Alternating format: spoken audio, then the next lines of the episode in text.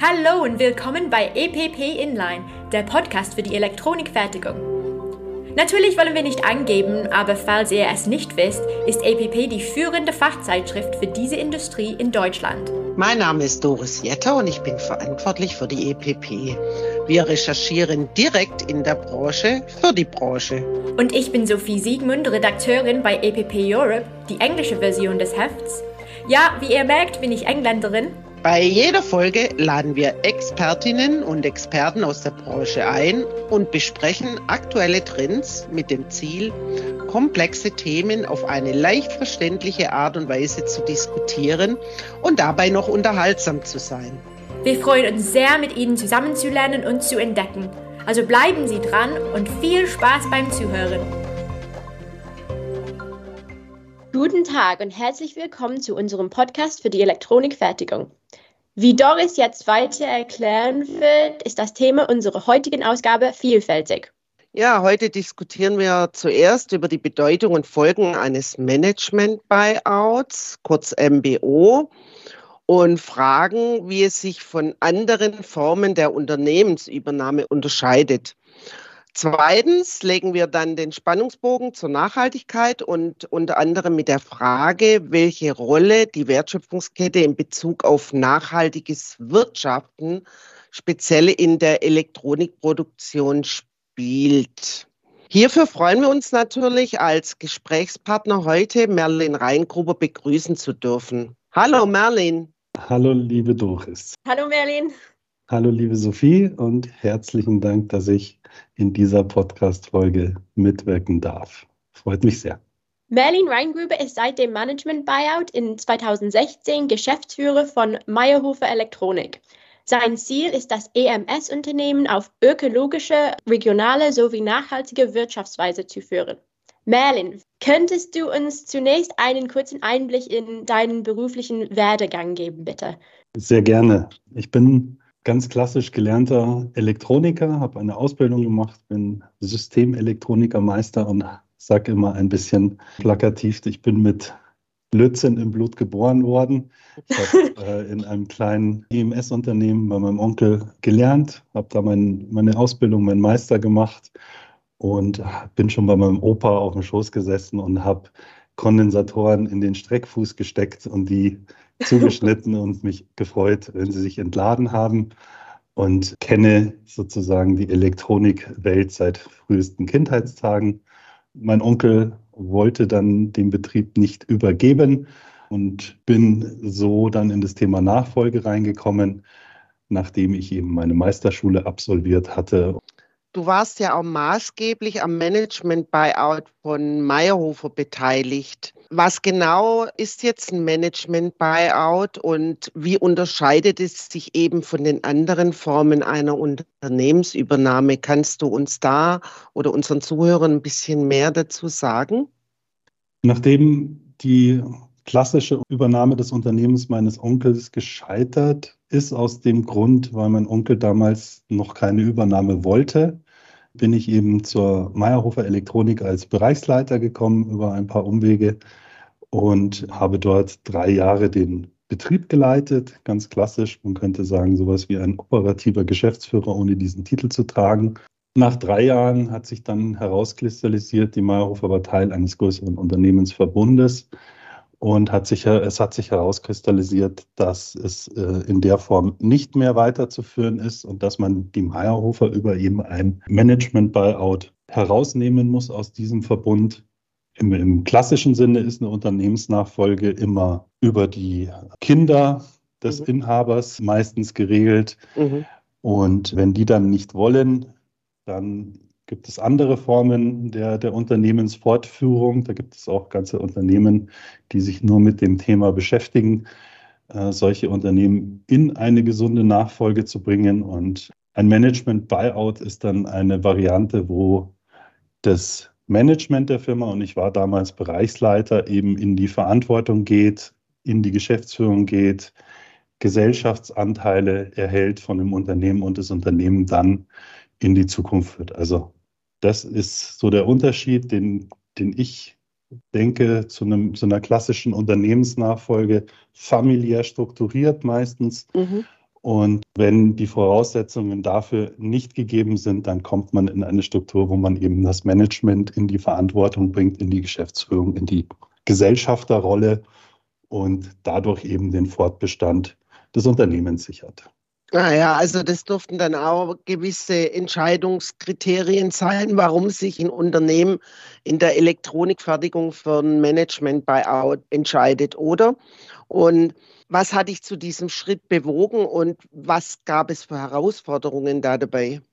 Also zu dem Schritt hat mich bewogen, dass man natürlich schon eine dreijährige Verbindung zu dem Unternehmen hatte in, in, mhm. in, leitender Position. Man kennt die Menschen, die Kollegen, man geht mit denen durch dick und dünn. Ja, man, man hat eine gewisse freundschaftliche Beziehung auch mhm. mit dem einen oder anderen. Man fühlt sich verantwortlich für das Unternehmen und vor allen Dingen für den Fortbestand der Arbeitsplätze. Das war mhm. mir persönlich damals eines der wichtigsten Anliegen, dass wir das Unternehmen in die Zukunft führen können. Ja. Mhm und die Arbeitsplätze sichern. Das war mein Bestreben und natürlich nicht ganz uneigennützig auch eine Chance für mich nach der gescheiterten familiären Übernahme des, meines, des Unternehmens meines Onkels, war es für mich natürlich wieder eine Chance, in diese Unternehmerrolle reinzukommen mhm. und unternehmerisch gestalten zu können, die neben der Sicherung der Arbeitsplätze auch noch in Zukunft neue Arbeitsplätze zu schaffen und auch meine Ideen, wie ich Elektronikfertigung sehe, in der Zukunft mhm. diese mit einzubringen und äh, zu sagen, okay, wir müssen vielleicht, nicht nur vielleicht, sondern wir dürfen, müssen ist auch das falsche Wort, wir dürfen Elektronik neu denken und zwar im Sinne der Nachhaltigkeit und da im Speziellen im Sinne der Kreislaufwirtschaft. Stimmt, ja. Nach Meyerhofer hast du ja auch noch bei Tremicon ein Management-Buyout durchgeführt. Was waren die Gründe jetzt für diesen Schritt? Und gab es Unterschiede im Vergleich zur Management-Buyout von Meyerhofer? Also die Fusion mit Dremicon war kein ja. Management-Buyout ah, im klassischen okay. Sinne, sondern eine, eine Fusion. Äh, die Dremicon mhm. ist eine seit Anfang des Jahres eine hundertprozentige Tochtergesellschaft der Meyerhofer Elektronik. Aber das Thema ist identisch. Es geht immer um die Nachfolge, ja, um mhm. die Zukunft des Unternehmens an sich, ja. weil auch bei Tremicon war keine familiäre Nachfolge möglich. Mhm. Und wir als Meyerhofer nehmen den gleichen Spirit von dem MBO und sagen, okay, wir wollen dieses Unternehmen fortführen. Wir wollen die Arbeitsplätze in der Region erhalten. Ja, die mhm. sind auch über 30 Jahre gewachsen, entstanden, gefestigt. Und das ist meines Erachtens erhaltenswert. Das ist wertschöpfend. Wir haben deswegen die Nachfolge als Meyerhofer Elektronik angetreten im Sinne der Inhaber weil das wichtigste Thema der Inhaber ist mitunter neben der, äh, neben der Zahlung des Kaufpreises und alle Sachen, die damit zusammenhängen, dass die Arbeitsplätze in der Region erhalten bleiben. Was wir natürlich ganz klassisch dann machen, ist, dass wir die Tätigkeiten, die die Inhaber machen in so kleinen, mittleren Unternehmen, KMUs, mhm. dass wir diese Tätigkeiten zentralisieren das ist eine Arbeitsleistung, die sowieso wegfallen würde durch, durch die Nachfolge. Mhm. Aber der produktive Standort bleibt erhalten und wir sichern somit die Arbeitsplätze. Und das ist eine für mich zutiefst familiäre Nachfolge. Genau. Seitdem du die Firma übernommen hast, hast du die Einstellung Herz für Mensch und Umwelt. Was hat eine verantwortungsvolle Unternehmensnachfolge bzw. allgemein Unternehmensführung eigentlich mit Nachhaltigkeitspraktiken zu tun? Kurz und knapp, die Antwort wäre alles. Ähm, ich würde es gerne ein bisschen präzisieren. Der Slogan Herz für Mensch und Naturherz, wie du richtig erkannt hast, mit T, äh, die Techniker, Ingenieure unter uns verstehen das. Äh, es geht um die Frequenz. Alles in der Elektronikwelt ist mit der Frequenz verbunden. Auch Herzen schlagen in einer Frequenz der Menschen. Deswegen auch der Slogan für Mensch und Umwelt. Zum einen eine Geschwindigkeit aufrechtzuerhalten, auch in der Unternehmensführung, wo die Menschen mitgenommen werden auf die Reise in die Zukunft. Ich glaube, das ist in der Unternehmensführung ganz, ganz wichtig, dass man jeden auch in der Produktion teilhaben lässt an der Vision des Unternehmens. Ja, dazu gehört ein griffiger Slogan. Der griffige Slogan ist nur das eine im Vordergrund. Aber ganz am Ende muss, muss jeder im Unternehmen die Führungsverantwortung spüren und auch mitgestalten wollen. Es sind nicht nur die Stakeholder im, im klassischen Sinne, die am Ende den Unternehmenserfolg ausmachen, ja, also Stakeholder im, Form, im Sinne der Gesellschafter, sondern sämtliche Parteien beteiligt an einem nachhaltigen Unternehmensvolk. Dazu gehören die Lieferanten, die Kunden, sämtliche Geschäftspartner an. Also wirklich jeder Mitarbeitende ist aufgerufen, den Unternehmenserfolg mitzugestalten. Und das ist in der, in der nachhaltigen Unternehmensführung für mich persönlich die wichtigste Aufgabe. Und natürlich müssen wir von der Vision auch Ziele runterdefinieren, die Mission. Wir müssen Unternehmensziele erreichen, ja, auch eine finanzielle Rendite erwirtschaften, das ist ganz klar.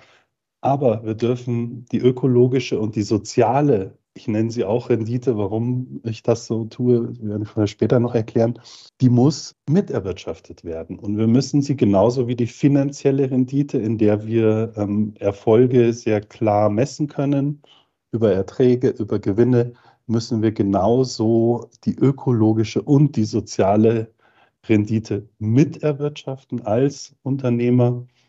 Das ist, glaube ich, unsere Verantwortung in der Unternehmensführung. Nachfolge bedeutet für mich immer Zukunft, weil ohne Nachfolge eben keine Zukunft des Unternehmens, der Mitarbeitenden und aller Stakeholder, die an der Wertschöpfung beteiligt sind. Das ist sehr, sehr schön zu hören. Also ich glaube, mehr Firmen sollen auch diese Einstellung haben. Ähm, könntest du vielleicht ein paar konkrete Beispiele geben, wie Meyerhofer Nachhaltigkeitspraktiken in der Elektronikbranche umsetzt? Herzlich gerne. Ich würde da gerne ein konkretes Beispiel nennen vielleicht noch mal ein bisschen zurück, weil das Thema Nachhaltigkeit ein sehr ganzheitliches ist. Also es geht von der Unternehmensführung äh, über, also man nennt es ESG, Ecological Social Governance. Das sind so die drei Buchstaben, die da immer um dieses Thema kreisen. Und das bedeutet, dass man eine ganzheitliche Nachhaltigkeitsperspektive einnimmt. Und das tun wir bei der Meyerhofer über ein spezielles Audit, wo wir wirklich schauen, was machen wir im ökologischen, was machen wir in der Region, im regionalen, im sozialen Bereich, was, was, wie ist unsere Kultur und Werte, sind die im Unternehmen und wie ist der Bereich ethisches Finanzmanagement, ja, auch ein neues Thema, könnte man auch eine eigene Sendung drüber machen. Das gilt es alles regelmäßig zu monitoren auch mit konkreten Handlungsempfehlungen zu versehen, transparent für die ganze Unternehmung zu machen, für die ganzen an der Wertschöpfung beteiligten Geschäftspartner und somit das Unternehmen zu gestalten. Einer dieser Seed Points aus diesem ÖRS-Audit, was wir gemacht haben, war eben zu schauen, dass man die Kreislaufwirtschaftskomponente im Bereich der Elektronik stärkt. Ja, und dann sogar so weit geht, dass man den Kunden nicht nur eine CO2-Bilanz präsentiert. Ja, das ist die eine Geschichte, die jetzt sehr verstärkt in den Fokus gerückt ist die letzten Jahre, sondern ihnen auch reportet, pass mal auf, wir haben einen Sekundärrohstoffanteil in deinen Produkten verbaut, der so und so hoch ist.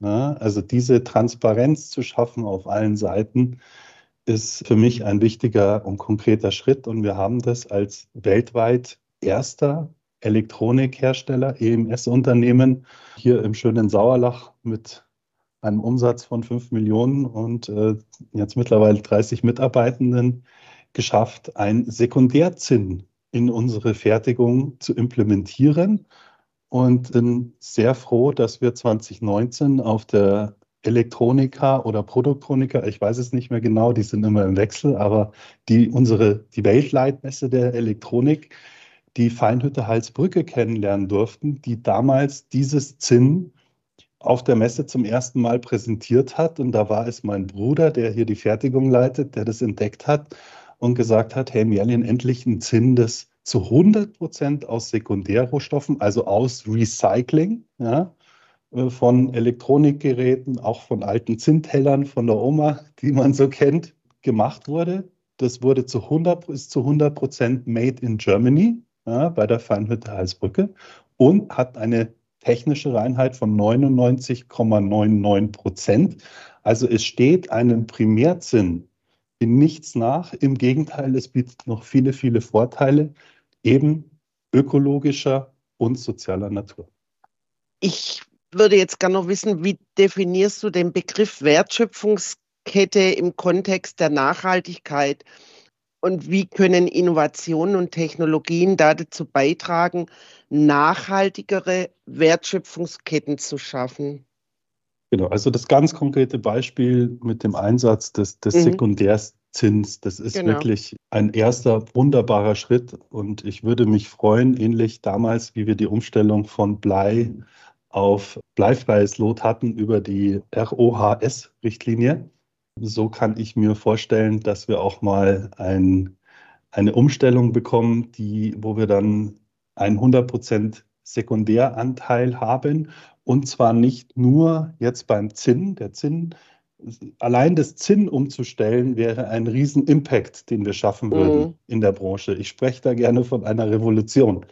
Weil wenn wir in der Lage wären, das alles umzustellen auf Sekundärzinn, dann würden wir Raubbau an der Natur verhindern. Wer weiß, was in Indonesien passiert mit Zinnabbau. Es sind ganz, ganz viele Themen in einer unfassbar komplexen Wertschöpfungskette, die wir in der Elektronik sehen. Ich sage immer, mhm. die Elektronik ist vom Gehäuse bis zum Kondensator runter. Ja. Es sind sämtliche Metalle enthalten, natürlich in kleinsten Mengen, ist mir auch bewusst, aber wir haben viele, viele Metalle enthalten. Es gibt einen riesen Berg an Elektronikschrott, laut E-Waste Monitor 53 Millionen Tonnen wir bekommen immer mehr elektronische Geräte, IoT-Devices und, und, und. Dieser Müllberg wird anwachsen und neben den Metallen sind natürlich auch Rohstoffe drin, wie Plastik, die Chipgehäuse, wir haben die Leiterplatte. Also es ist von der Wertschöpfungstiefe ist eine Elektronik Wahnsinn. Wenn man sich anschaut, wie weit ein Halbleiter um die Welt reist, bis er mal wirklich auf eine Platine kommt, allein das ist schon unglaublich komplex. Diese Wertschöpfung gilt es zu betrachten und da ist meines Erachtens der Schlüssel zu einer Transformation hin zu einer Kreislaufwirtschaft darin, dass wir Transparenz schaffen über die gesamte Wertschöpfungskette. Also wir müssen es schaffen, ganz transparent zu machen, wo ist das Goldplating auf der Platine. Wo ist dieses Gold geschürft worden? Ist es unter, ist es aus Kreislaufwirtschaft? Ist es primärrohstofflich? So, diese und natürlich müssen wir auch beachten, dass wenn wir den Kreislauf geschlossen haben, ja, eine Cradle-to-Cradle zertifizierte mhm. Elektronik in den Markt zu bringen, dass wir auch die Transparenz darüber haben, wie viel Wasser ist verbraucht worden. Ist der Energieeintrag, um diesen Kreis zu schließen, komplett aus regenerativen Entst Energien entstanden. Also eine wirklich tiefe Wertschöpfung, die wir betrachten müssen. Es ist eine große Herausforderung, Transparenz zu schaffen, die dann am Ende dafür sorgt, dass wir nachhaltige Elektronik, das, diese, diese Transparenz ist für mich der Schlüssel, um es dann als Gemeinschaft zu schaffen, dass wir eben ähm, Raubbau an der Natur verhindern. Und ja. Okay. Wie gestaltet sich die Integration von Nachhaltigkeit in der gesamten Wertschöpfungskette bei Meyerhofer jetzt? Und welche Rolle spielen da dabei Partnerschaften?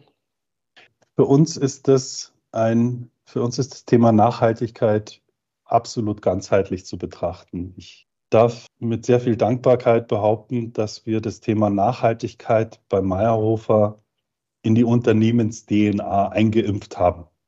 Ja, es zeigt sich in unserem Slogan Herz für Mensch und Umwelt. Da weiß ja. man schon, in welche Richtung geht. Unser Webauftritt ist so, wir lassen uns auditieren jedes Jahr. Also wir haben auch eine 14.001 Auditierung. Aber es gibt ein viel wichtigeres Audit, das dann wirklich an den Inhalten, an der Umsetzung arbeitet und diese Handlungsempfehlung gibt und sagt, pass mal auf, vielleicht ist die Pendelverpackung noch eine Lösung, die noch nachhaltiger ist. Und da gibt es ganz, ganz viele Handlungsempfehlungen. Auch das haben wir komplett transparent auf unserer Homepage. Das kann sich jeder durchlesen, ist sozusagen ein ESG-Reporting ja, über 70 mhm. Seiten, wo transparent steht, an welchen Themen wir arbeiten, wo wir stehen. Ist ein Reifegradmodell dahinter, wo man sagt, ach, da können wir noch besser werden. Da sehe ich ein ganz großes Thema, dass man dieses Nachhaltigkeitsthema so in die Basis des Unternehmens implementiert, dass es gar nicht mehr wegzudenken ist für niemanden. Ja. Und das sehen dann auch alle Stakeholder, die in der Wertschöpfung beteiligt sind. Ich glaube ganz fest daran, dass die Kunden der Zukunft uns fragen werden, wie viel Sekundärzinn ist in meiner Elektronik. Und wir werden ihnen das sagen müssen. Und ich mhm. darf es gerne nochmal sagen, mit sehr viel Dankbarkeit. Herzliche Grüße an den Tobias Patzig von der Feinhütte Halsbrücke, der auch eine Unternehmensnachfolge angetreten hat. Ähm, wir sind sehr, sehr dankbar, dass wir als erster EMS-Dienstleister auf Sekundärzinn umstellen da gibt es noch viele, viele technische Themen zu klären. Ähm, viele Sachen haben wir schon gemacht und das ist wirklich ein fantastisches Zinn, ähm, das allen technischen Anforderungen genügt. Ja? Ähm, mit einer Reinheit von 99,9 Prozent. Made in Germany, also regionaler, geht es nicht und zu 100 Prozent aus E-Waste. Oder mhm. eben Zinnresten, auch die Zinnreste, die anfallen bei unseren Lötvorgängen, die ähm, geben wir natürlich auch zurück zur Feinhütte Halsbrücke.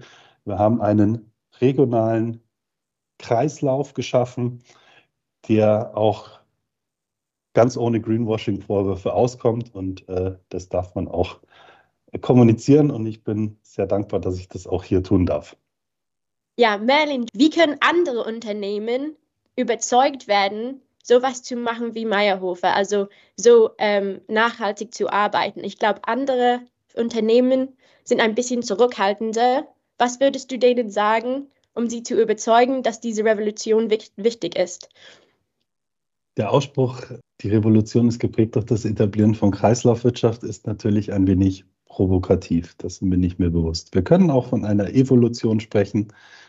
Nichtsdestotrotz glaube ich, der Schlüssel liegt in der Kreislaufwirtschaft und ich rufe allen Unternehmen aus der Branche zu, nehmt euch dem Thema an, beschäftigt euch damit, macht euch Gedanken darüber, wie können wir, egal ob es die Umstellung eines Zins ist, ob es die, die, das, ein Sekundärkupfer in einer, in einer Leiterplatte ist, beschäftigt euch mit den Themen, überlasst es nicht anderen, das zu tun, ich persönlich habe damals, wie, wie ich mir Gedanken dazu gemacht habe, habe ich mir gedacht, okay, das ist eine riesige Aufgabe. Die Elektronikbranche ist riesig und so komplex. Wir hatten es mit der Wertschöpfungstiefe. Das werde ich als Meyerhofer nicht alleine schaffen. Und deshalb habe ich gesagt, wir brauchen Leute, Unternehmen, Unternehmer, die dieses Mindset haben, die mitgestalten möchten im Sinne der Kreislaufwirtschaft. Deswegen lass uns neue Ideen entwickeln. Ja, wir müssen Transparenz schaffen. Es ist auch ähm, eine, eine, eine, eine Chance, eine Marktchance. Wir haben über die Jahre einfach zu wenig auf das Thema Nachhaltigkeit geschaut. Das muss man vielleicht so attestieren. Es ist, wurde immer belächelt. Es hieß immer, man muss es sich leisten können. Klar ist es ein Invest, aber das Invest beginnt da, an der Stelle, dass man sich mit dem Thema beschäftigt, offen, offen drauf schaut, schaut, ist es, gibt es Probleme oder ist es eine Lösung? Und äh, lösungsorientiertes Hinarbeiten auf ein gemeinsames Ziel, das ist das, was ich möchte. Und diese Herausforderung, diese Elektronik kreislaufwirtschaftsfähig zu machen, habe ich erkannt, das kann die Meyerhofer nicht alleine. Da braucht es große Partner und äh, Partner, die in jedem Bereich Spezialwissen haben. Und ich rufe jeden auf, wir haben dafür das äh, Symtronics gegründet, ähm, ein Begriff, der Symbiose und Elektronik verbindet. Kreislaufwirtschaft kommt aus der Natur, ja, deswegen diese Verbindung. Und wir haben es mit dem Untertitel versehen, Institut für nachhaltige Elektronik, weil ganz, ganz viel Forschungs- und Entwicklungsarbeit notwendig ist. Es gibt jetzt mittlerweile schon andere Initiativen, die ich sehr, sehr begrüße, Ich kann nur noch mal aufrufen, beschäftigt euch mit dem Thema, teilt euer Wissen und ich bin gerne bereit, mein Wissen zu teilen mit allen anderen. Dafür haben wir Symtronics geschaffen und wir haben mittlerweile schon Partner wie die Wirt, Elektronik und die Münchner S-Bahn, um große Namen zu nennen, aber auch schon viele kleine Unternehmen, die das Thema Kreislaufwirtschaft für die Zukunft als extrem wichtig erachten und natürlich auch sehen, dass das ein Thema ist, wo man sich den Markt der Zukunft erschließen kann. Danke, Merlin. Also das heißt, am wichtigsten ist es ihr, also dass die Branche zusammenarbeitet. Ganz genau. Eine Kollaboration. Es, es, es wird nicht reichen, wenn die Meyerhofer alleine auf der Welt ist und Sekundärzinn einsetzt. Nein, das müssen auch die großen Unternehmen der Branche müssen, tun sie gar nichts, sie dürfen. Und dazu lade ich herzlich, herzlich ein. Und was ist dein nächstes Projekt? Also du hast schon ein bisschen erwähnt von bleifreies Load. Gibt es nachhaltige Quellen für andere Rohstoffe oder Hardware, die du recherchieren möchtest? Also mein großes Projekt ist Symtronics. Ich möchte das groß machen. Ich ja. möchte diese Revolution, Evolution voranbringen. Und es gibt natürlich bei Meyerhofer viele kleine Unterprojekte wie äh, ein Pendelverpackungssystem.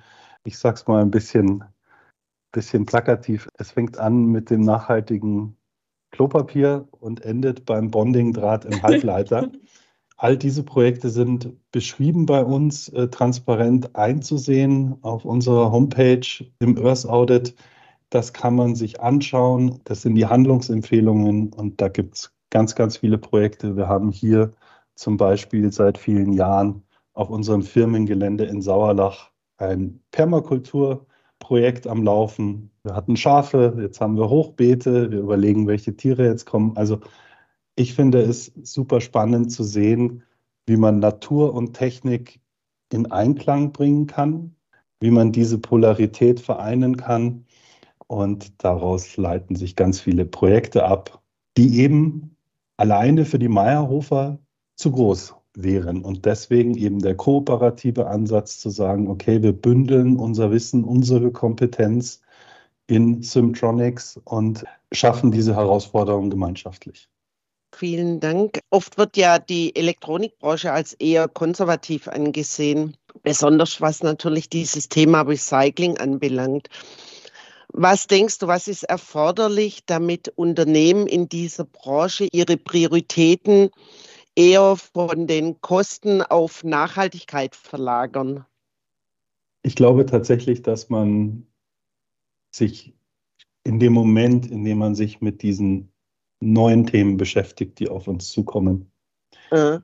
dass da das Umdenken beginnt und die konservative Komponente ein bisschen weniger wird ja, und vielleicht auch die Kosten in einem größeren Zusammenhang gesehen werden als rein betriebswirtschaftlich, als reine Finanz Finanzkennzahl. Mhm.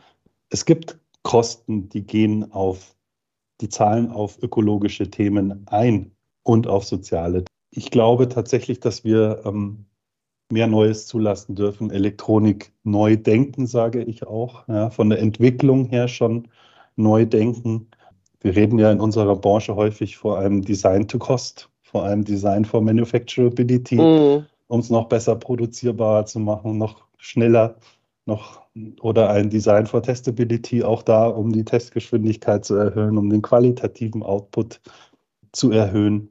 Und da rufe ich auf, mal in Richtung Design for Sustainability zu denken, zu sagen, hey, wie können wir in der Entwicklung schon bei den bei den Jungs, die die Hardware, Jungs und Mädels, die die Hardware entwickeln, ja, wie können wir da schon ansetzen und sagen, pass mal auf, die Leiterplatte, schaut mal, ob wir da Sekundärkupfer, vielleicht gibt es einen, einen, Kondensator, ja, so ein Klassiker ist Tantal, war auch sehr ähm, mhm. Tantal-Kondensatoren.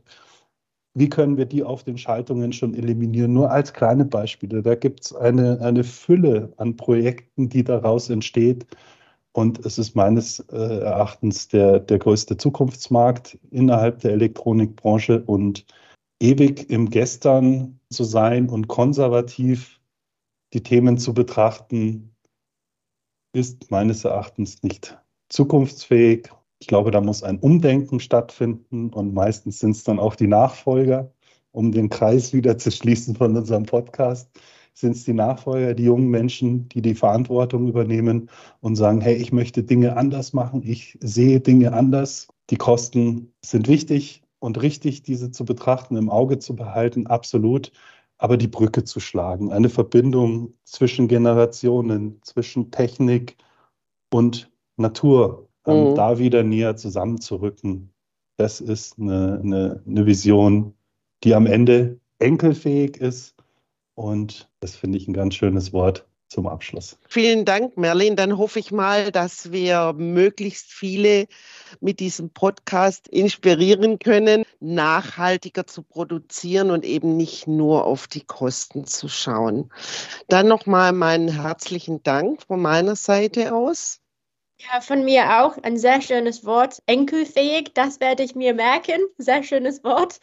Und ja, es war sehr schön, mit dir zu reden. Vielen Dank.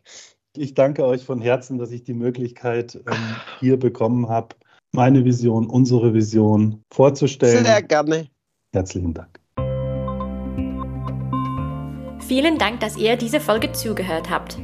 Wenn Inline euch gefällt, sag's bitte weiter und abonnieren auf Spotify, Apple Podcasts oder wo auch immer ihr Podcasts hört. Bis zum nächsten Mal.